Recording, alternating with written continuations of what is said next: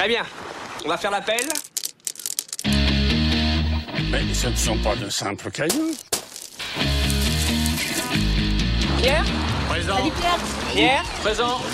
Pierre Présente. Pierre Présent. Les, les petits, petits cailloux, cailloux. L'émission d'archéologie de Radio Campus Paris. Bonjour à tous et bienvenue dans cette nouvelle émission des Petits Cailloux. Et aujourd'hui, c'est Mathilde et Romane qui vous présentent le vin dans l'archéologie. Ça va Mathilde? Bah, ça va très bien, Romane. Et je suis ravie d'être avec toi pour cette émission dé- dédiée au vin, à la picole, un sujet qui finalement nous touche beaucoup, beaucoup. Surtout les archéologues. Je ne cite personne, mais bon, j'en pense pas moins. Aujourd'hui, on vous a préparé euh, une émission en plusieurs temps. Et avant de vous spoiler la suite de l'émission, on voudrait revoir avec vous les dates d'émergence du vin et de la viticulture. On situe généralement l'émergence de cette culture de la vigne dans les zones montagneuses de la Transcaucasie et du Zagros au Proche-Orient. Comme je sais que vous vous souvenez parfaitement de vos cours de géographie, la Transcaucasie, c'est plus ou moins la Géorgie actuelle. Le passage de la vigne sauvage à la ville cultivée, il serait intervenu entre le 6e et le 5e millénaire avant notre ère. Plus connu sous le nom de vitis vinifera, cette particularité de raisin est à l'origine du vin et de la vigne. Cependant, il est probable que la vigne cultivée et la production de vin soient apparues à peu près au même moment dans différents endroits. Ce qui est certain, c'est que du vin a été bu dès le 6e millénaire avant notre ère. Et comment sait-on cela? On trouve sur les parois internes des poteries mises au jour aujourd'hui sur le site de Haji Firouz Tepe, en Iran, des résidus d'acide tartrique vieux de 7500 ans.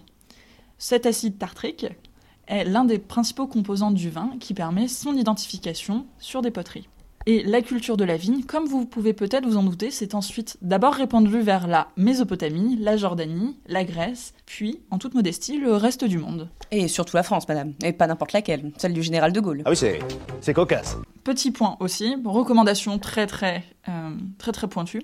Si vous voulez savoir un peu plus de comment on fait le vin, quel est le processus de vinification à partir de la vigne, nous vous recommandons une émission de gros millennials que nous sommes, à savoir le C'est pas sorcier, Fred et Jamy, toujours au rendez-vous, dédié au vin. Ils sont sur YouTube, c'est gratuit, n'hésitez pas. Du coup, aujourd'hui, on parle de quoi, Roman? Eh ben, de quoi on parle, Mathilde Bah déjà, comme euh, on n'est pas non plus des, viticultrices euh, aguerries, on est allé voir Laurent Bouby et Clémence Pagnot, qui sont deux archéobotanistes.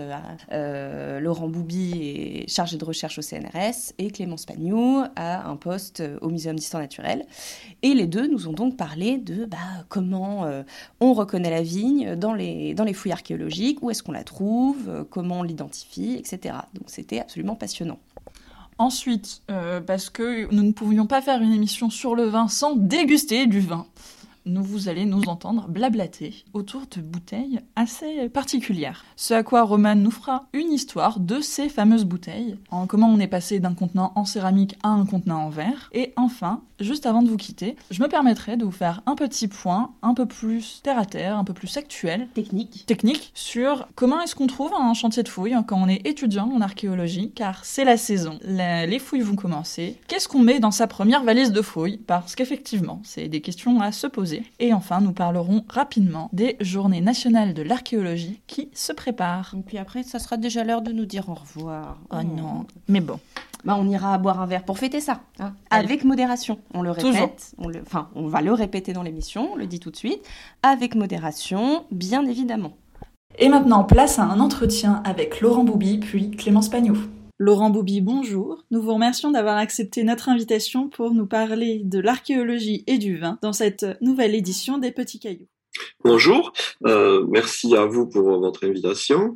Je suis euh, archéobotaniste, donc à la fois archéologue et botaniste, et je travaille spécialement sur les, les graines et les fruits. Avant toute chose, pourriez-vous s'il vous plaît nous réexpliquer ce qu'est l'archéobotanique? L'archéobotanique, c'est, pour le définir très simplement, c'est travailler sur les restes végétaux que l'on trouve dans les sédiments, dans les sites archéologiques. Et le, le but euh, de, de ces différentes approches euh, qui relèvent de l'archéobotanique, c'est de travailler sur les relations entre l'homme et le milieu. Alors ensuite, dans, dans l'archéobotanique, on, on, divise un peu les, les choses euh, en différentes spécialités qui sont basées sur le, les, les, organes végétaux que l'on étudie. Donc il y a ce que l'on appelle les macro-restes végétaux, qui sont essentiellement le, les fragments de bois, de charbon de bois, les graines et les fruits. Et ensuite, les micro-restes végétaux, qui sont les pollens, les, euh, les phytolithes. Donc les phytolithes, ce sont des, des cellules végétales qui sont silicifiées, qui vont se conserver dans les sédiments les grains d'amidon. Donc c'est euh, surtout la palynologie qui est très développée, mais il y a aussi différentes autres euh, spécialités. Et elles apportent aussi des, des renseignements un peu différents. Donc, pour ce qui est de, de la carpologie, on obtient surtout des relations, des informations pardon sur les sur les pratiques humaines, sur l'utilisation des plantes, des, des graines et des fruits par les hommes. Secondairement, on obtient des informations sur l'environnement, mais ces informations sur l'environnement, elles sont vraiment euh, très influencées par le filtre des activités humaines.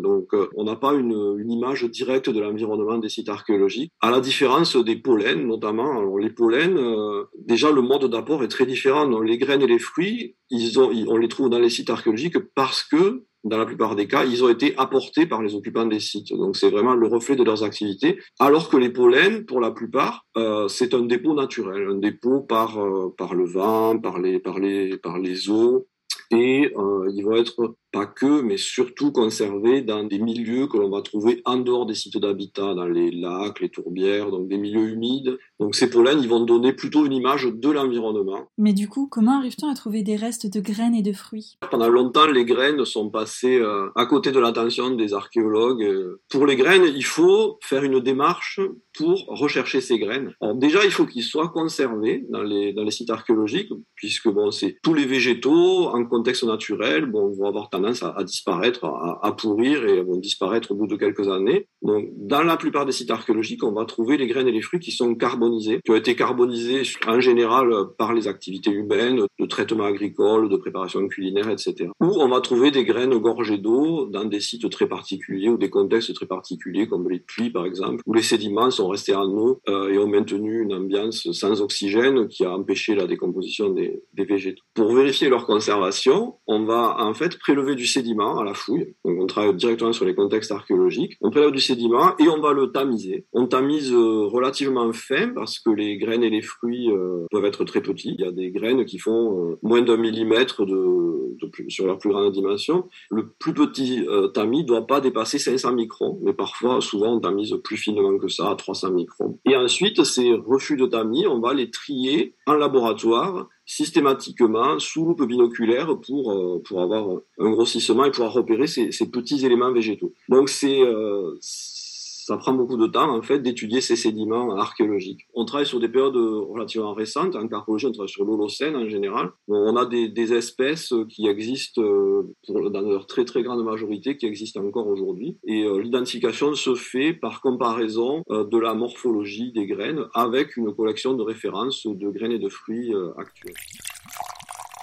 Revenons maintenant un peu sur la question du vin. Avant que les paysages français soient peuplés de belles vignes bien cultivées et bien domestiquées, il y a eu également des vignes sauvages. Pourriez-vous s'il vous plaît revenir sur la différence qu'il existe entre les vignes sauvages et les vignes domestiques La vigne cultivée, euh, les variétés, ce qu'on appelle des cépages, les, les, variétés de vignes cultivées, toutes les variétés historiques viennent de la vigne sauvage, de l'ancêtre sauvage euh, qu'on appelle Vitis vinifera sylvestris, qui était présente en Europe et autour de la Méditerranée euh, tout au long de l'Holocène, sur la plupart du pourtour méditerranéen et une grande partie de l'Europe, du, sud et du centre. Donc ce sont des plantes très très proches. Hein, les variétés de, de vignes. Donc c'est une sous-espèce, euh, Vitis vinifera vinifera, et on a une grande proximité entre les vignes domestiques, les vignes cultivées et la vigne sauvage. Mais on a la chance d'avoir des différences morphologiques au niveau de la graine, au niveau du pépin. Et euh, bon, pour, pour faire euh, simple, des pépins de vigne sauvage, ils ont une forme relativement sphérique. Euh, donc c'est des pépins relativement petits et proches d'une sphère. Donc il y a une partie du pépin qu'on appelle le bec qui est assez peu marqué sur ces pépins de vigne sauvage. Alors que les pépins de vigne cultivées, les pépins de, de variété, de cépage, vont être beaucoup plus plus piriforme, beaucoup plus allongé, et avec notamment ce bec qui est beaucoup plus marqué notamment avec des méthodes de morphométrie. On, mesure par des, mesures quantitatives diverses, on mesure la forme et la taille des, pépins, et on peut arriver à distinguer pépins de vigne sauvage et pépins de vigne cultivés. En revanche, avec l'étude des pollens et l'étude des bois, des charbons de bois, on a beaucoup plus de difficultés. Dans la plupart des cas, on n'arrive pas à distinguer charbon de bois ou pollen de vigne sauvage ou de vigne domestique. Peut-on dater dans le sud de la France le passage de l'utilisation de la vigne sauvage à la vigne domestique et si oui, dans quel contexte? Oui, alors en fait, on le date, euh, on arrive surtout à, percevoir ce, passage à partir de l'étude des, graines, des pépins. Euh, je vous ai dit, la vigne sauvage, elle est présente euh, tout au long de l'Holocène, notamment dans le sud de la France, mais dans une grande partie du, territoire français. Et c'est les baies de, vignes sauvages étaient utilisées par les populations depuis au moins le, Mésolithique. Donc c'était une consommation probablement consommation des fruits, mais on va trouver les graines dans les sites archéologiques. Et ensuite, euh, donc le passage, il se fait, euh, pour le moment, on le date dans le sud de la France, on le date du courant du 6e, euh, début du 5e siècle avant notre ère, où on voit qu'il y a, en fait, il y a deux, deux phénomènes concomitants c'est euh, tout d'abord, il y a une augmentation du nombre de restes de vignes dans les sites archéologiques. Les, pépins, notamment de, de deviennent beaucoup plus fréquents et beaucoup plus nombreux, ce qui montre une intensification de l'utilisation de, ces fruits. Et en même temps, on assiste à un, changement de la morphologie des pépins où on voit apparaître ces pépins de type domestique, donc de morphologie domestique, plus piriforme, avec un bec beaucoup plus allongé et on les voit apparaître assez, assez rapidement en région méditerranéenne. Donc, c'est essentiellement dans, dans le, ce qu'on appelle le, triangle Barreau-Daniel, la basse vallée du Rhône, euh, dans, l'ouest de la Provence, l'est du Languedoc et, la, et le littoral sur la côte. Et euh, c'est une, c'est une zone qui est très influencée par euh, les, les peuples méditerranéens, les, contacts avec les Grecs de Marseille, les, contacts avec les Étrusques. On, voit ce changement dans cette zone-là au moment où, euh, où ces, ces, relations euh, économiques et culturelles se développent. Pour le moment, on reste sur, sur l'hypothèse classique qui a été euh, formulée à partir de l'étude des sources écrites, qui voit un apport de la viticulture par les Méditerranéens, notamment par les, les Grecs de Marseille. On sait qu'à Marseille, les, les, populations cultivaient la vigne dès le VIe siècle, et en relation avec, avec, ces, avec ces populations méditerranéennes, les populations indigènes de la région vont commencer à cultiver la vigne elle-même. Bon, on ne sait pas très bien si c'est des vignes qui sont adoptées, des, variétés cultivées qui sont adoptées euh, par contact avec les Grecs, les Étrusques. S'il y a des domestications locales, bon, ces, questions-là sont, posées encore. C'est probablement un processus assez complexe d'introduction de, variétés et de, relations de croisement avec la vigne sauvage euh, indigène, puisque, bon, si vous vous c'est en fait ces deux plantes très très proches qui sont bien sûr totalement Comment peut-on percevoir le changement entre l'utilisation du raisin pour son jus, tel un jus classique, et son utilisation pour du vin, donc un jus fermenté? Alors il y a plusieurs, euh, il y a plusieurs euh, indices qui peuvent être utilisés. Bon, il y a d'abord il y a les installations archéologiques, le mobilier archéologique, donc des installations de, de pressurage, des pressoirs, des, des, grands vases de, de, stockage de type Dolia, les analyses chimiques qui apportent des, des informations, et à partir de l'archéobotanique, on a des, des, indices directs qui sont malheureusement assez rares, mais que l'on va obtenir dès le, donc euh, cette période, cet horizon début 5e, fin, fin 6e avant notre ère. C'est euh, du, du marc de raisin, en fait, des résidus de pressurage. Donc, je vous ai dit qu'on trouvait très souvent les, les, pépins, les graines de, de vigne dans les sites archéologiques, mais parfois on trouve d'autres éléments de, du fruit, de la grappe, notamment les, les petits pédicelles qui sont les, les supports des baies euh, sur la grappe, et puis d'autres éléments de la grappe, et parfois même dans des, milieux favorables avec une bonne conservation, on va trouver les baies elles-mêmes qui ont été écrasées, qui ont été pressées pour extraire le jus, et il y a quelques assemblages où on trouve des, choses de, ce type-là euh, dans, le sud de la France. Donc c'est ces évidences de pressurage du raisin correspondent très très probablement à la fabrication de vin, puisqu'il est quand même assez difficile de, conserver du jus de raisin. La tendance du jus de raisin est à la fermentation, donc à la transformation en, vin. Donc c'est les premières, en fait, les premières vinifications, pour le moment, dans le sud de la France, on les a à partir de ces assemblages archéobotaniques. On trouve des résidus de pressurage sur les sites, mais on ne trouve pas encore vraiment d'installation spécialisée de production, puisqu'on peut produire du vin de façon très très simple dans un contexte domestique. Donc probablement que la production commence comme ça, et ensuite on va avoir des installations spécialisées, des, même des plantations spécialisées, uniquement quand la production va prendre une tournure ben, plus spécialisée, euh, peut-être euh, plus, plus commerciale, donc avec une, une production de, de vin qui, qui dépasse le, le cadre domestique. Auriez-vous des exemples de sites archéologiques qui sont des témoins de cette culture du vin dans le sud de la France? Alors, on a, euh, on peut évoquer le, le, le site de, de l'île de Martigues, qui est euh, un village gaulois dans la périphérie de, de Marseille. Et euh, à, Mars, à Martigues, on a trouvé beaucoup de restes de raisin et notamment un résidu de pressurage qui est en contexte domestique, dans une cellule d'habitation. Donc ça, on considère que c'est un témoin de fabrication de vin par voilà une unité familiale pour sa consommation propre, peut-être pour euh, pour fournir en vin les, Marseillais, mais euh, bon, on n'en sait pas davantage. Il faut savoir que ces gens-là, par ailleurs, importaient du vin de Marseille. On retrouver des, des amphores de Marseille ou des amphores grecques qui ont été acquises auprès auprès des, Marseillais. Et par ailleurs, donc une, une production domestique, probablement à, à très petite échelle, mais sans installation spécialisée. Et l'autre site qu'il faut citer dans le sud de la France, c'est le, site de la Tara, euh, Latte, dans, la banlieue aujourd'hui de, Montpellier, qui était euh, un site portuaire euh, sous influence euh, diverses, étrusques tout d'abord, puis, avec des, contacts ou une présence grecque dans, le site. Et bon, à la Tara, il y a eu des, des, très grandes fouilles archéologiques qui ont été conduites pendant des, des dizaines d'années, donc il y a une documentation qui est très très vaste, et il y a différents, différents éléments qui se rapportent à la, au début de la culture de, la vigne dans, la région. Donc il y, a, des assemblages de, pépins qui sont très très riches, mais euh, on a trouvé aussi une, une mets de pressoir qui au départ était interprétée comme ayant servi à, à, à produire de l'huile d'olive, mais les analyses chimiques ont, ont montré que c'était plutôt une production de vin. Donc, il y a des molécules qui sont interprétées comme plus euh, plutôt caractéristiques du vin. Et cette mets de pressoir, elle est en contexte domestique dans, dans le site de la Tara. Donc on est au, au 5e siècle et puis ensuite, progressivement, on va avoir des, des espaces plus spécialisés avec des, des, petits celliers de concentration de dolia dans des espaces, donc ces, ces grands vases de, stockage. Et puis, on va, bon, le, le, le, nombre de dolia dans le site va augmenter progressivement. Et puis, on va voir apparaître des plantations de vignes spécialisées dans la périphérie de l'agglomération. Les, les, collègues archéologues aujourd'hui trouvent directement les, les traces des fosses de plantation des vignes et on arrive à, avoir des plans de, vignobles qui, sont, qui sont retrouvés. Donc il y a eu euh, des vignobles de ce type qui ont été trouvés dans, en périphérie de la Tara pour les 3e, 2e siècles avant notre ère. Donc sur ce, sur ce grand site, on voit une, transition progressive entre les premiers indices de, de, viticulture et de production de vin au début de la, de la, de la cité, en fait, au début du, du 5e siècle, et puis vers une spécialisation, une augmentation de la production vers, dans les horizons du 3e, 2e siècle avant notre ère. Vous nous avez parlé de différents cépages.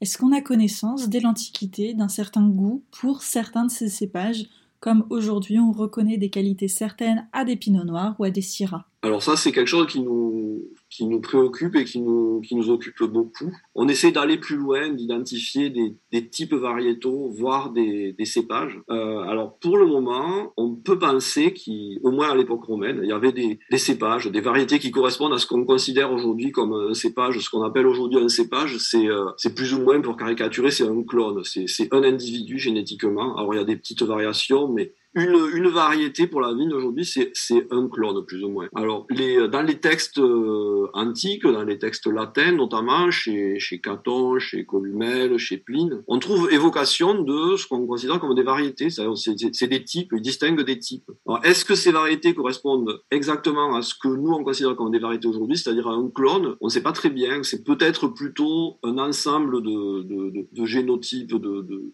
d'individus apparentés plutôt qu'un seul individu. Mais bon, il y, a des, y a distinction de variétés. Et les auteurs latins nous disent que euh, ces variétés, elles sont extrêmement nombreuses. Aujourd'hui, on a des milliers de cépages. Et euh, je crois que c'est Virgile qui dit que les, variétés de vignes, elles sont aussi nombreuses que les graines de sable sur la plage. Et un, peu plus tard, chez, chez Columel Plile, on a évocation, ils nous disent, qu'ils vont citer les, les plus connues, les variétés les plus fameuses. Ça correspond pas à des descriptions de variétés que l'on lirait dans des traités d'ampélographie, des traités sur la vigne aujourd'hui, mais euh, ils nous donnent des caractéristiques de, ces vignes, ce qui est pour eux, ce qui était important, et régulièrement ils nous disent d'où elles viennent. Par exemple, il y a des variétés qui sont considérées comme d'origine grecque, ou d'autres variétés sont typiques de Gaule, par exemple. Et alors ces variétés, ils nous disent si elles sont plus ou moins productives, si elles sont plus ou moins résistantes euh, aux intempéries, plus ou moins robustes, si elles sont plus ou moins productives, et si elles produisent des vins de plus ou moins grande qualité, ou si c'est des variétés de table et des variétés de cuve. Pour passer de ce que l'on lit dans les textes à l'archéologie, c'est très difficile.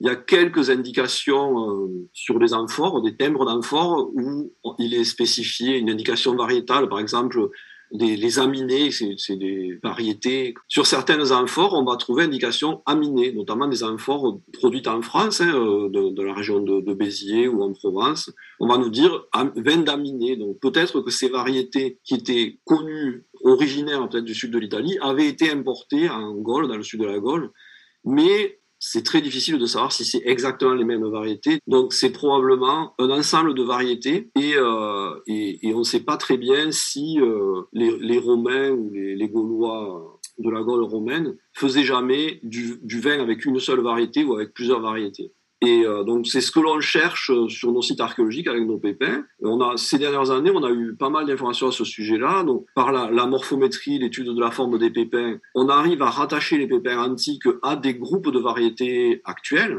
Et euh, donc ça nous donne des indications. On peut pas identifier réellement des cépages, mais ça nous donne des indications. Et notamment ce que l'on a vu, c'était une grande diversité en fait quand on travaille dans, sur des assemblages archéobotaniques sur un site ou un dépôt. Euh, on voit qu'il y a une très très grande diversité en fait. On a probablement des, on a plusieurs, voire des, plus d'une dizaine de types qui sont associés dans ces résidus de vinification. Et, euh, ce que nous dit la morphométrie, c'est que ces types antiques qui se rattachent à des types d'origine géographique différentes aujourd'hui. On aurait des, des, des pépins antiques qui correspondent à des variétés plutôt du nord de la France aujourd'hui, plutôt de Méditerranée. Et dernièrement, on a eu, on a pu travailler sur l'ADN ancien de certains de ces pépins. Donc, c'est, c'est, euh, ces pépins qui sont conservés dans les puits, donc ils sont conservés à milieu humide, ils sont non carbonisés. Avec les, les techniques euh, actuelles, on arrive à comparer cet ADN avec l'ADN de variétés actuelles connues, et on a pu identifier des, des, des génotypes, donc des, des, clones, dans les, euh, dans les variétés antiques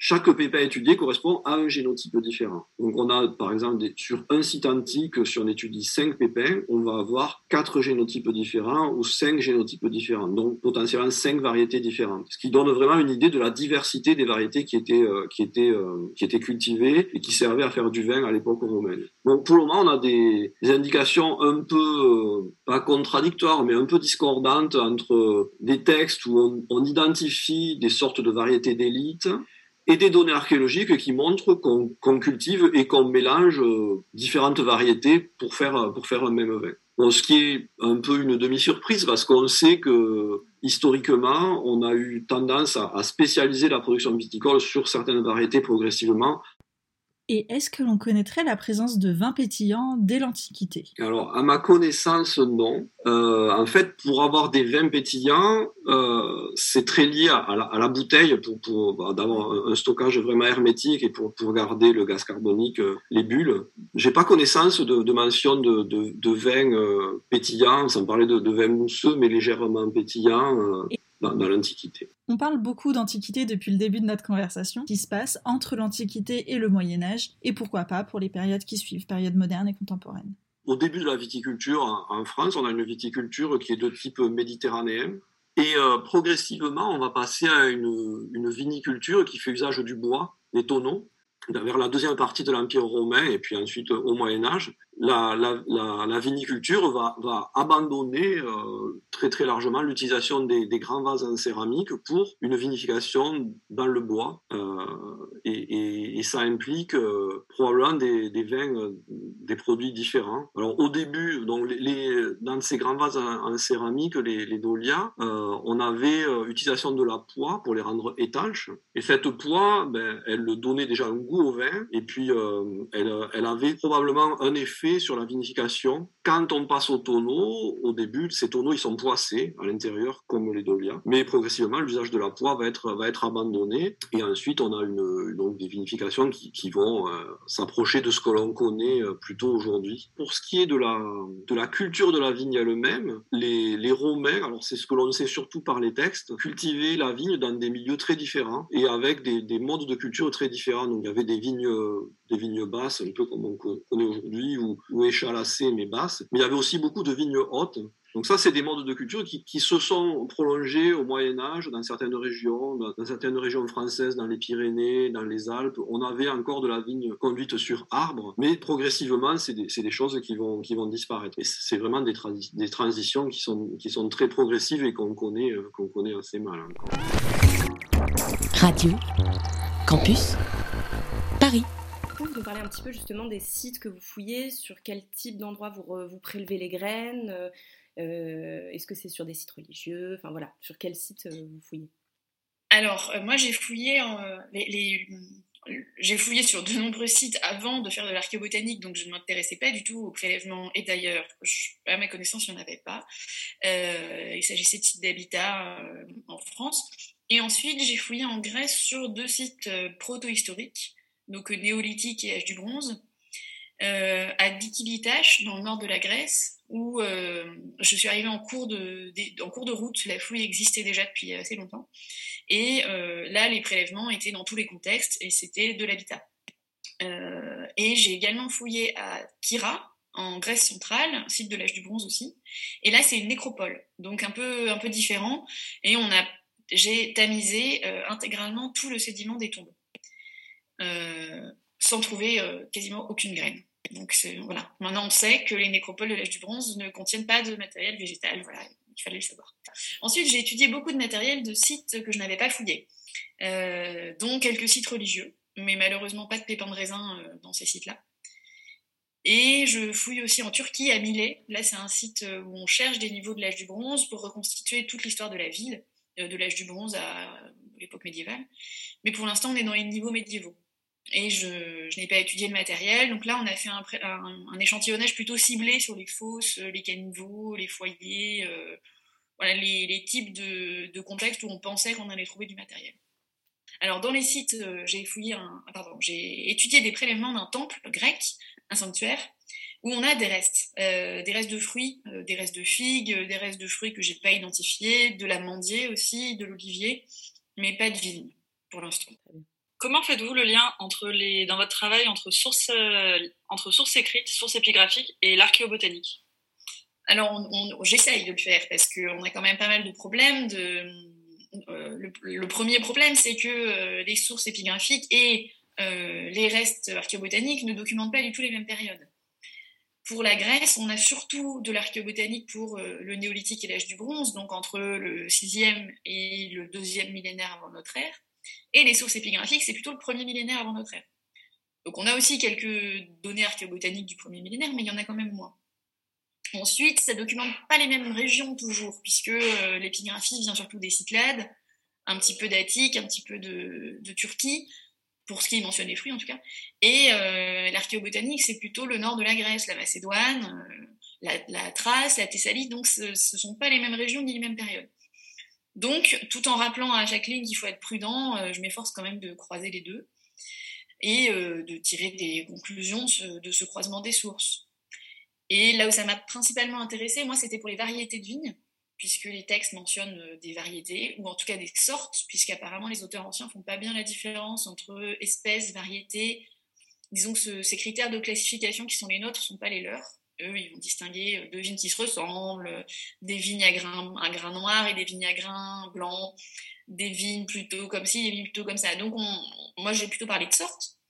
Et dans mes assemblages archéologiques, j'essaye aussi d'identifier des sortes de vignes et euh, j'essaye d'identifier des, des morphotypes, des formes de vignes qui correspondraient à des groupes de variétés actuelles ou à des groupes de variétés anciens, mais on essaye de les interpréter avec une comparaison euh, avec l'actuel.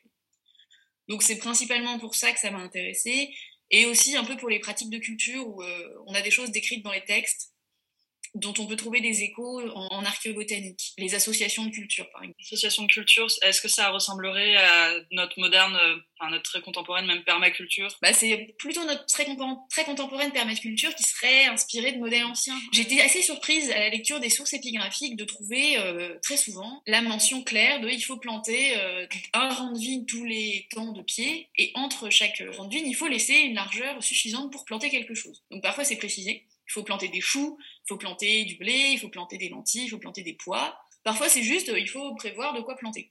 Donc ça, j'étais assez étonnée et c'est fréquent en épigraphie. On le trouve décrit chez les auteurs anciens aussi. Donc on, suppose que ça existait. On a même la plus ancienne mention épigraphique de vignes plantées qui date euh, de l'époque mycénienne, donc vers 1500-1300 avant notre ère. Et cette, cette mention euh, dit clairement qu'il faut planter des vignes et des figuiers. Et c'est très tentant, même si c'est pas dit dans l'inscription, c'est très tentant d'imaginer des vignes qui poussent sur les figuiers. Donc on a une association euh, plantation de vignes avec d'autres arbres. Et puis il y a aussi que le figuier c'est un, arbre économiquement important, donc euh, quitte à tout rassembler dans le même champ. Euh, et la vigne a besoin d'un tuteur, donc ça peut s'expliquer comme ça aussi. On a aussi des mentions écrites de vignes conduites sur oliviers, et puis de vignes conduites sur plein d'arbres, sur des peupliers, sur des saules. Donc plutôt des arbres qui apprécient l'eau. Et, euh, et, les légumineuses qui apparaissent moins dans les textes et qui apparaissent un peu en épigraphie et surtout beaucoup en archéobotanique. Donc lentilles, pois, euh, fèves, euh, tout ça dont on n'avait pas trop de traces dans les textes et qui sont assez importants en fait dans les, dans les sites archéologiques. Vous parliez tout à l'heure justement des, des classifications du vin que faisaient les anciens, qui ne sont pas forcément les mêmes qu'on a aujourd'hui. Euh, à ce sujet-là, j'ai deux questions.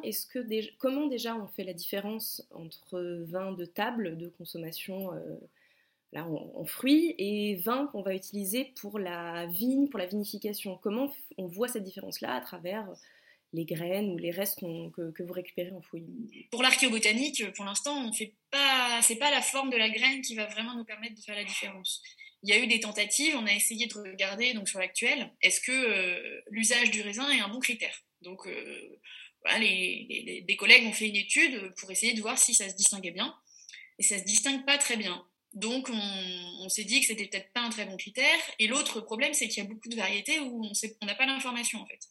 On nous dit c'est soit vin, soit table, c'est un peu des deux. Et beaucoup de nos pépins archéologiques sont proches de ces variétés-là, des variétés qui sont à la fois vin, table, pas très précises. Donc, euh, du côté de la forme des graines, de la morphométrie géométrique, on n'a pas trop d'infos. Ensuite, ce qui va nous aider à, distinguer l'utilisation de, l'un plutôt que de l'autre en archéologie, c'est plutôt le contexte en fait. Euh, si on trouve des résidus de pressage, on va supposer que c'était plutôt pour faire du vin. Et si on trouve pas de résidus de pressage des moins gros assemblages, c'est plutôt du raisin de table. Mais là aussi, il y a un peu un biais, c'est-à-dire que si on tombe sur 3-4 pépins de raisin euh, éparpillés dans un site, en fait, on va pas trop s'y intéresser. On va dire, ah bah c'est bien, il mangeait du raisin, voilà. Alors que si on trouve un gros assemblage, on va se dire, ah bah alors là, qu'est-ce qu'il faisait avec? Très certainement du vin. Et là, on est parti dans la voie du vin et c'est très difficile d'en sortir. On est un peu conditionné en fait par euh, l'idée que les anciens euh, buvaient du vin et du coup on cherche un peu du vin partout. Hmm.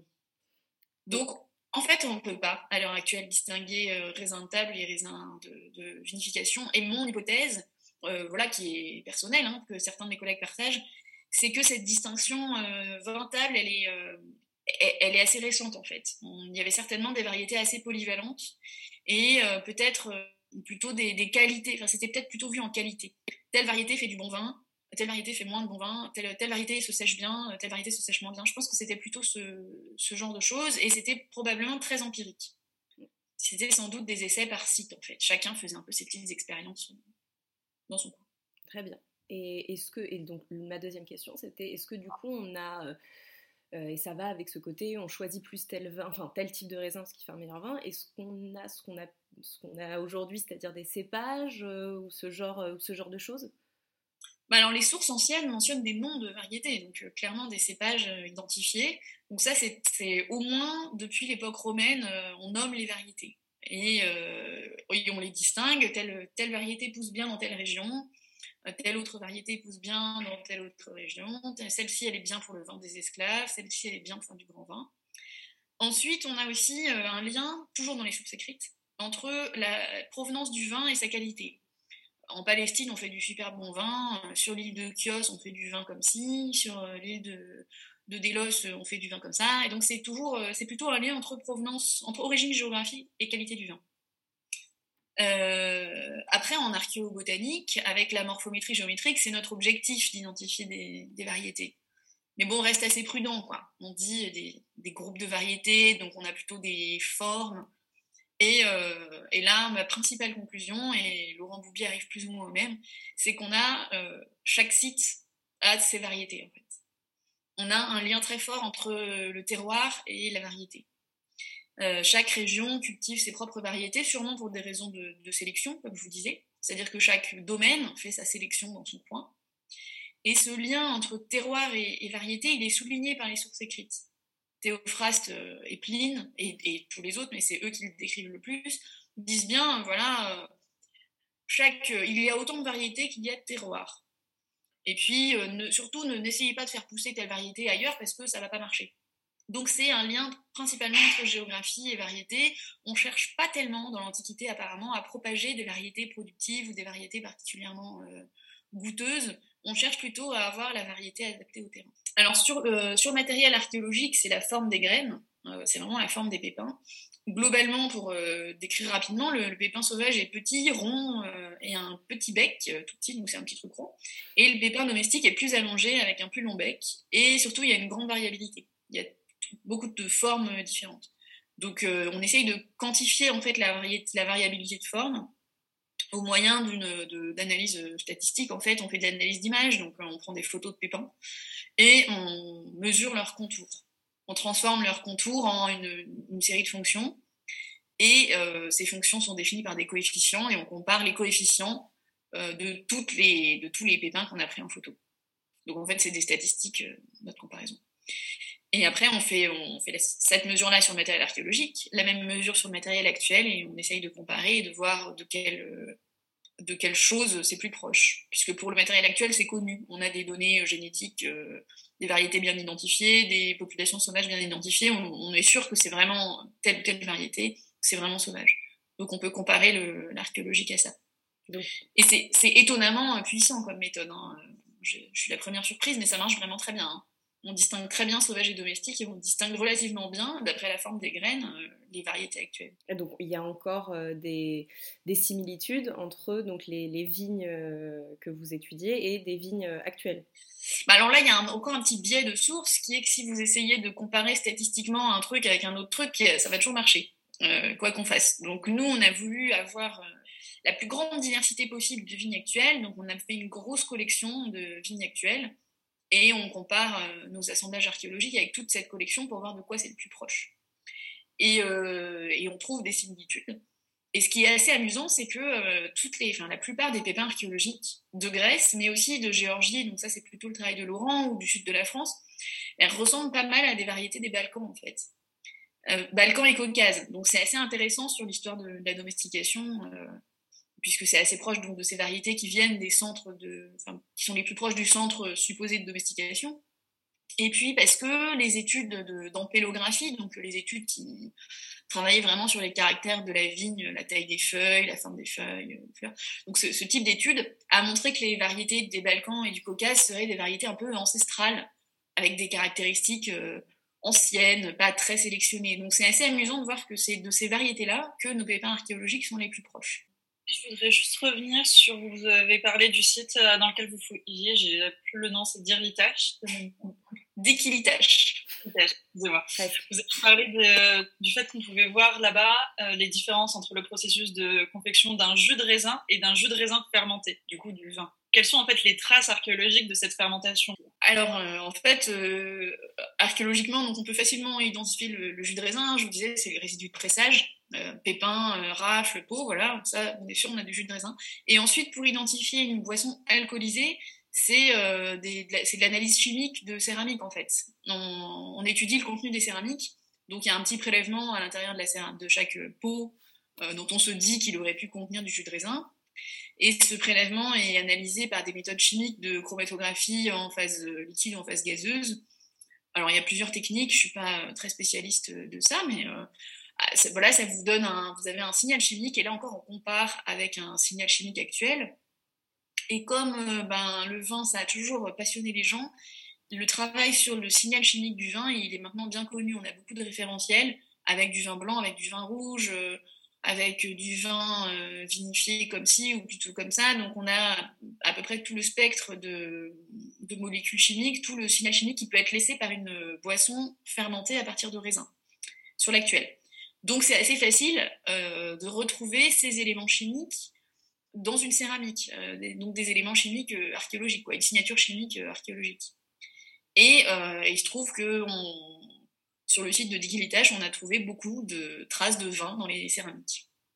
apparemment, voilà, c'était une boire de l'alcool était une activité assez, assez répandue sur ce site. Radio Campus Paris.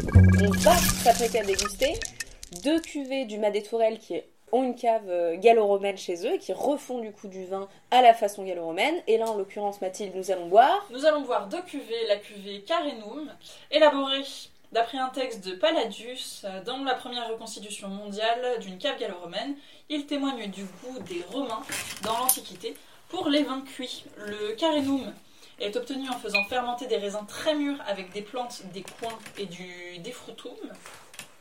Euh, c'est du jus de raisin concentré par ébullition. Euh, vin liquoreux, délicat et soyeux, aux notes de coin et aux arômes subtils de pêche confite et d'abricot. Mmh, quelle robe Tranquille, tranquille, tranquille. On sait pas ce que ça goûte encore. Euh, c'est à quel pourcentage déjà? 12%. 12%, ok. Bon, ça va. Ça va. Mais quelle robe, mon dieu. C'est si ombré.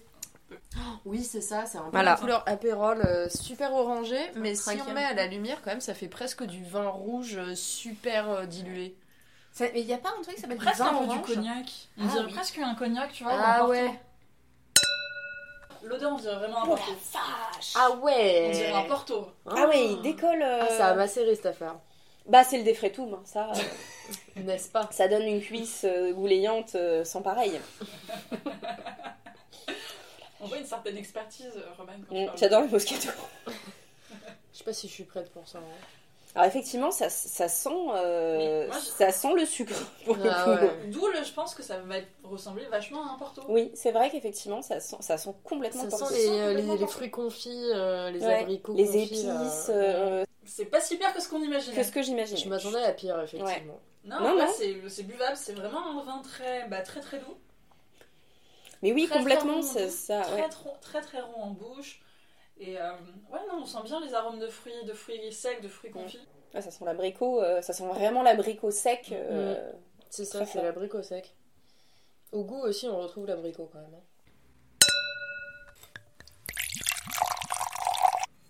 Bon, essayons le deuxième, qui est donc. Clara, tu nous lis. Euh, Allez. C'est ton job maintenant. Le Tiriculae est élaboré d'après un texte de l'agronome Lucius Columel dans la première reconstitution mondiale d'une cave gallo-romaine. L'ajout, au cours de la vinification, d'eau de mer, attention, de défrutum et de fenugrec en font un vin surprenant et complexe.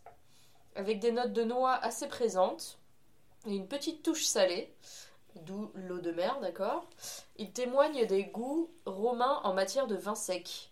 Eh bien, écoutez, allons-y pour ce bon verre d'eau de mer, du coup, au feu nu grec. La confiance règne. Voilà. L'eau de mer et le feu nu grec. Oui, c'est une combinaison tout à fait euh, attendue, bah, euh, le classique. Un samedi soir. C'est quoi le feu nu grec? C'est une espèce de petite. Euh, enfin, épice. Euh, c'est bon, hein, mais je l'aurais pas mis dans du vin. oui, on n'associe pas ça avec du vin, effectivement. Quoi, t'aurais pas mis de l'eau de mer et du fenugrec dans Je sais pas, ça me serait pas venu tout de suite. Moi, j'aurais mis du raisin, essentiellement, mais peut-être que je suis un peu euh, pas très originale après tout. Merci, on va déjà goûter ça. Uniquement de l'eau de mer. il a déjà vachement plus une robe de vin blanc classique. Merci. Mais il est quand même très jaune. Hein. C'est marrant, ça sent, ça sent le fenugrec pour le coup. Je connais pas le fenugrec, du coup je te fais. Eh ben, le truc, comment dire? Je sais pas comment définir, mais tu il y a un peu une épice qui, qui aura un côté euh, épice torréfié, tu vois. Tu sens un truc qui est un petit ah, peu, euh, un peu torréfié, bah ça sent un peu ça. Ah oui. Ouais, hein. C'est l'eau de mer. Ça sent le... Non, mais moi je trouve que ouais, le fenugrec, ça sent de ouf. hein. Ah, là, ouais. Moi, le- au- à l'odeur, je le sentais pas trop, mais euh, là, au Là, goût. euh, mais j'ai l'impression de, de boire euh, du kombucha. euh, Ouais. Non, oui, Hein effectivement, il y a l'acidité du kombucha. un tu peu. vois, c'est un truc Ouais, un peu. euh, Un truc fermenté, quoi. Enfin, Ouais, euh, mais herbe fermentée en Oui, fait. ouais. Ah, ça sent le. Enfin, ça goûte, ça goûte l'herbe sèche qu'on aurait coupée. Ah, au goût aussi, c'est quand même vachement spécial. hein. Presque un peu âpre, je trouve, euh, en bouche. Âpre, presque anisé, moi, je trouve. Oui. Ça me fait penser, je trouve que j'avais goûté il y a quelques salons de ça à des vins du Liban et de Syrie, ça me fait un peu penser à ça plus. Ah ouais? Ok. Bah écoutez, très bien. C'était. euh, euh, fort intéressant. Écoutez, pourquoi pas Franchement, euh, je, je suis quand même plutôt agréablement surprise. Pour le coup, c'est vraiment des vins qui ont du caractère et tu, enfin, tu le goûtes pas pour rien. Je trouve que Mm. c'est vraiment une expérience. C'est rigolo à faire entre amis, je pense, pendant une soirée, Ouais, déguster ça, fait. ouvrir une petite bouteille. Posez-vous au but de Chaumont avec un beau verre de fenugrec. euh, c'est excellent. Juste pour l'apéro, ça peut être pas mal en fait. Euh, Ouais, c'est marrant. C'est le genre de vin qui finalement, euh, on a du mal à trouver un accord dans le sens où, en fait, on peut le boire tout seul, quoi. Enfin, Oui. peut-être avec un apéro. euh, du coup, très épicé comme vin, assez Ouais. spécial. hein. Sur ce, euh, nous vous rappelons que la consommation de vin et euh, vin excessive est mauvais pour la santé, à consommer avec modération. On retrouve Romane pour une petite chronique sur l'histoire de la bouteille de vin. Et après les avoir bu, ces bouteilles, il serait peut-être temps de rappeler d'où elles viennent, parce qu'au final, euh, on a parlé des jarres, mais euh, la bouteille en verre comme on la connaît aujourd'hui, elle ne vient pas, elle n'est pas tout de suite utilisée pour, pour garder et conserver le vin. Et comme toutes les techniques de vinification, les contenants pour transporter, servir et conserver le vin changent au fil du temps.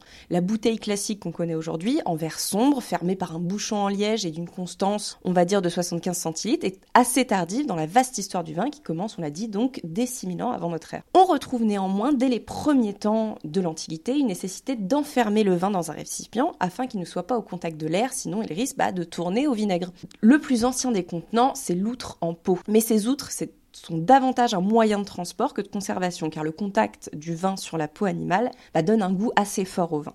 L'enfant en terre cuite est préféré pour conserver le vin et faire fermenter le mou de sans en altérer le goût. Les tonneaux de bois cohabitent aussi avec la terre cuite des amphores. On date les plus anciens du 6e ou 6e siècle avant notre ère chez la civilisation étrusque, donc en Italie. La technique du tonneau se diffuse ensuite depuis la Gaule romaine où elle a été utilisée pour la cervoise. Le tonneau est plus pratique que l'amphore car il est plus léger et s'empile beaucoup plus facilement. Mais on ne s'intéresse pas encore à ses propriétés de vieillissement du vin. Il faut attendre les 17e et 18e siècles pour qu'on utilise les tonneaux pour faire vieillir le vin. On a pour l'instant peu parlé du verre. Il cohabite néanmoins dès l'Antiquité avec le tonneau et l'amphore, où il sert à servir le vin, mais pas à le conserver. Les objets en verre sont de plus très précieux et réservés à une élite qui le réserve plus souvent à un usage cosmétique ou médical. On commence réellement à apprécier de servir le vin dans du verre à partir du moment où on se rend compte que ça ne dégage aucune odeur et ça permet donc de mieux apprécier le goût du vin au naturel. On trouve néanmoins une première mention d'un contenant en verre pour conserver le vin dans le Satyricon, un texte antique attribué à Pétrone et racontant la vie de la Rome décadente. Ce vin est utilisé dans le banquet de Trimalchion, richissime esclave affranchi qui sert à ses invités un vin de Falerne, centenaire et conservé dans des bouteilles en verre. À partir du Moyen Âge, le travail du verre concerne avant tout le vitrail. On ne fabrique encore de grands récipients en verre. On connaît effectivement plusieurs techniques dont nous parle le moine Théophile dans De Diversis Artibus. Mon Dieu, vous Mon- avez fait latin, mademoiselle? Il est un peu rouillé, mais je fais un petit peu de latin. On trouve des vases ou vasas, des vases à filet ou appelés vascula et des flacons à long col qui sont appelés ampula. Le mot bouteille, comme on le connaît aujourd'hui, existe aussi dans les inventaires à partir du XIIIe siècle.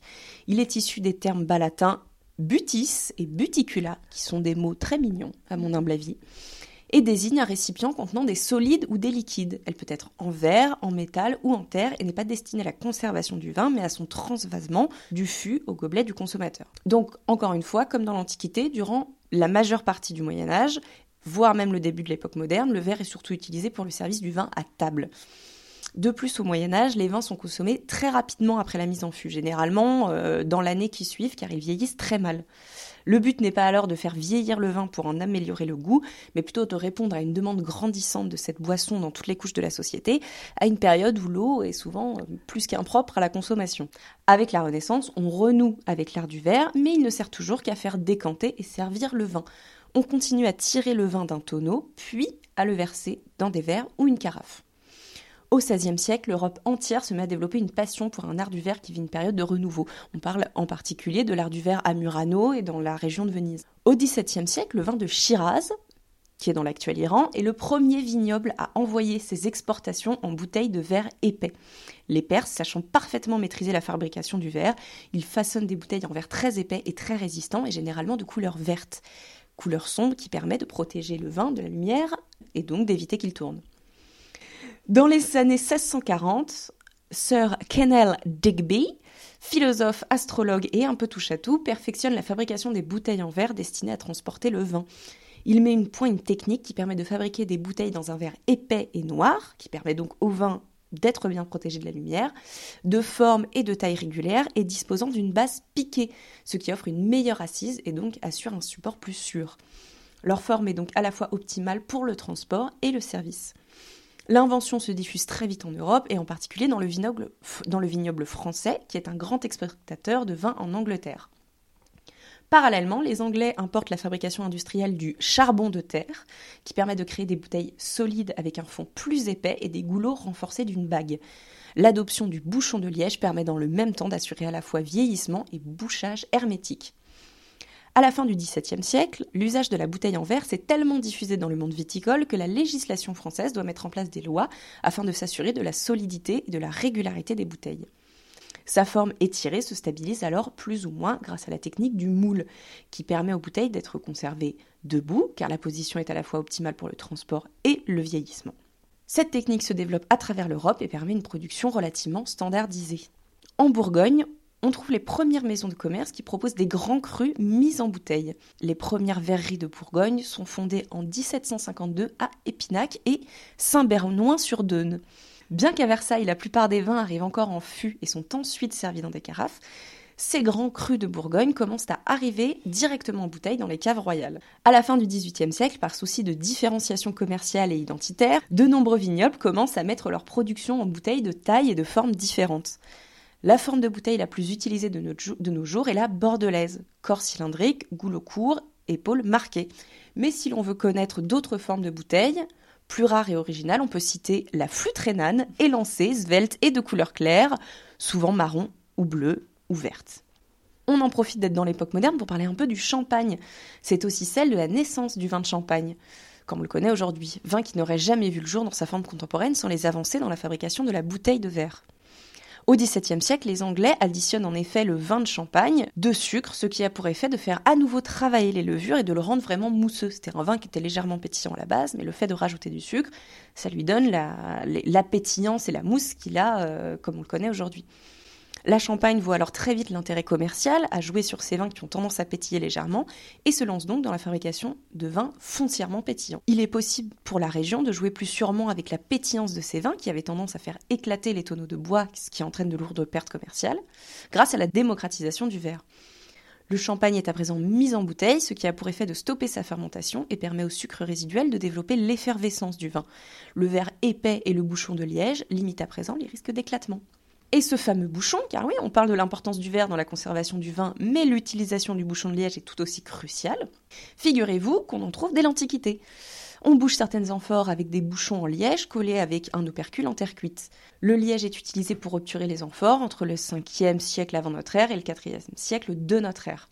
À la fin de l'Empire romain, donc, l'usage du liège se perd et on utilise alors, jusqu'à la fin du Moyen Âge, des bouchons en paille, en herbe sèche, une cheville de bois graissée, un morceau de tissu ou de cuir recouvert de cire à cacheter ou encore des bouchons en verre. Il faut attendre le milieu du XVIIe siècle pour que l'usage du bouchon en liège réapparaisse en Champagne.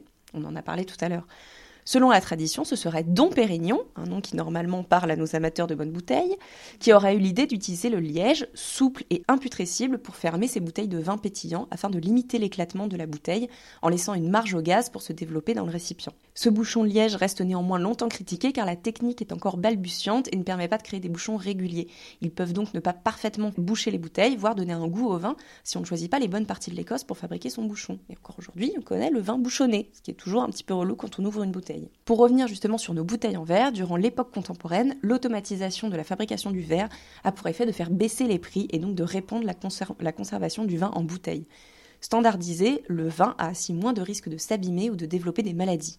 Et même dans les débits de boissons populaires, on cesse peu à peu de servir le vin au pichet pour préférer la bouteille. Au XIXe siècle, il est de plus en plus courant pour la bourgeoisie de commander son vin en bouteille. Les grands restaurants développent des caves de plus en plus sophistiquées pour plaire à une clientèle riche et avide de plaisirs viticoles. Néanmoins, et jusqu'aux années 60, il n'est pas rare pour les milieux populaires de se rendre chez son caviste avec des bouteilles en verre que l'on remplit ensuite grâce à un tonneau ou une cuve en béton. À partir des années 60, les cavistes abandonnent peu à peu la cuve et proposent plutôt des bouteilles consignées d'une contenance d'un litre. La pratique prend définitivement fin dans les années 90, où l'on commence à préférer vraiment les bouteilles de 75 centilitres comme on les connaît aujourd'hui. D'autres contenances continuent cependant à résister, et là, spéciale dédicace à notre lyonnaise préférée qui co-hoste cette émission, telles que le pot lyonnais d'une contenance de 46 centilitres, ou encore la flûte d'Alsace à la taille strictement réglementée et dont la forme rend les vins alsaciens très reconnaissables.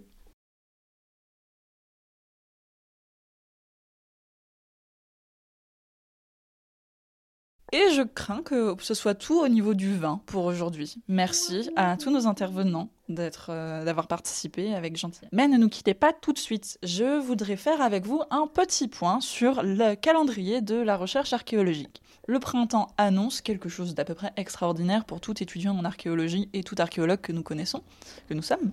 C'est le début des fouilles. Avant de parler des fouilles, Petit événement euh, tout aussi important que les journées du patrimoine, ce sont les journées européennes de l'archéologie qui se dérouleront les 17, 18 et 19 juin prochains. Ces journées permettent de découvrir des activités autour de l'archéologie partout en France. Ces archéologies peuvent être à la fois des visites de chantier, des ateliers ou des festivals. Je vous invite à aller vous renseigner sur ce qui se passe autour de vous parce que l'archéologie se déroule vraiment partout en France. Et petit point maintenant pour les étudiants ou les curieux qui désiraient un jour participer à un chantier fouilles. Sachez tout d'abord que tout le monde peut participer à un chantier de fouilles archéologique. En effet, nous pouvons tous être bénévoles pour participer à cela. Pour trouver un chantier, rien de plus simple. Tout d'abord, rendez-vous sur le site du ministère de la Culture qui, euh, chaque année, met, euh, met en ligne l'ensemble des chantiers programmés qui accueillent des étudiants ou des bénévoles. Vous pouvez également vous rendre sur le site de archéologia.be qui, chaque année, relaie également d'autres annonces de fouilles. Enfin, pour les plus jeunes et la génération Z euh, qui arrive, n'hésitez surtout pas à vérifier les instas des différentes associations d'étudiants en archéologie qui se font eux aussi le relais de l'ensemble des annonces de fouilles petite chose qui peut aussi être utile et qui peut être intimidante, oh Dieu, je le sais, demandez à vos profs, parce que généralement, vos profs en archéo ont leur propre chantier et seront soit ravis, soit dépités de continuer à avoir vos têtes tout au long de l'été. Mais dis donc, Romane, toi aussi qui avais participé à un chantier de fouille, euh, ne devrions-nous pas rappeler ce que nous devons prendre dans nos, dans nos valises? Mais Mathilde, tu ne crois pas si bien dire, car j'étais absolument partie sans rien. J'ai dormi sur... Euh, je n'avais pas emmené de coussin, donc j'ai dormi sur un sac de linge sale. Je n'avais pas emmené de matelas, donc je dormais sur le sol. Je n'avais pas de pantalon adéquat, je n'avais pas de haut adéquat, de chaussures adéquates. Donc je pense qu'effectivement, c'est plutôt une bonne idée de rappeler ce qu'il faut emmener dans sa valise. Afin de ne pas être euh, comme Romane la touriste euh, dépitée en Normandie, tout d'abord, vérifiez les conditions d'hébergement sur lesquelles, euh, dans le site dans lequel vous serez accueilli. En effet, parfois vous pouvez dormir en tente ou dans des logements en dur, mais ça, c'est au directeur de fouille de vous prévenir de ces conditions d'hébergement. Donc, à commencer, savoir si je dois prendre une tente, si je dois prendre un matelas ou un tapis de sol ou un duvet. Et un coussin. Et un coussin. Un coussin. Et un coussin pour les petits douillets. Euh, surtout prenez des vêtements qui ne craignent rien. De préférence, et ça c'est un avis personnel, choisissez des vêtements en fibre naturelle, comme du coton ou du lin, parce que si jamais vous avez besoin de faire des expérimentations, le coton résiste au feu, le polyester, pas. Euh, aussi, nos petits poussets. Bah nos petits poussets. Faites attention à vous. Prenez de la crème solaire. Je ne vous parlerai certainement pas comment mes oreilles ont cloqué suite à un coup de soleil. Euh, voilà, protégez-vous. Et si vous avez la bonne idée de partir dans une région un peu fraîche, même en été, que ce soit l'Écosse, l'Irlande ou la Normandie pour ne pas la citer, c'est pas parce que c'est juillet-août qu'il ne faut pas prendre un pull. Croyez-moi, je parle en connaissance de cause, voire même un kawaii, mhm. si ce n'est peut-être une toute petite doudoune de, de, rien du tout, mais qui quand même pourrait vous sauver la vie. Et enfin, faites attention à la déshydratation, qui est un des petits fléaux des chantiers de fouilles. En effet, on se croit tous très immunisés face au soleil. Euh, non. La réponse est non. Un chapeau et une gourde n'ont jamais tué personne. Et enfin, si vous avez vraiment très peur de partir pour la première fois loin de chez vous, à savoir en Normandie ou dans le fin fond de l'Auvergne, on ne sait jamais ce qu'on trouve là-bas, pensez à votre trousse de secours. Faites attention à vous, buvez de l'eau. Et c'est pourquoi je bois devant vous un verre d'eau. Et euh, voilà. Et enfin, un petit tips qui euh, vous permettra de grandir et peut-être de vous faire évoluer en tant qu'archéologue. Pensez à un petit carnet perso et un crayon. Vous pouvez vous faire tous les jours un petit débrief, des petits croquis de euh, ce que vous avez vu aujourd'hui. Et ça paraît bête, mais c'est aussi comme ça qu'on devient un peu plus professionnel, car ces chantiers, outre l'amusement généralisé que vous allez rencontrer, ça permet surtout de vous former à un métier et au métier de l'archéologie. sur ce, euh, ne buvez pas trop de vin. Buvez un petit peu de vin quand même aussi, si ça vous fait plaisir. Faites attention à vous, profitez bien de votre première saison de fouille et on vous retrouve fin juin pour ce qui pourra être notre dernière émission de l'année. Et surtout, nous renouvelons nos remerciements à nos intervenants qui ont eu la gentillesse de participer à cette émission.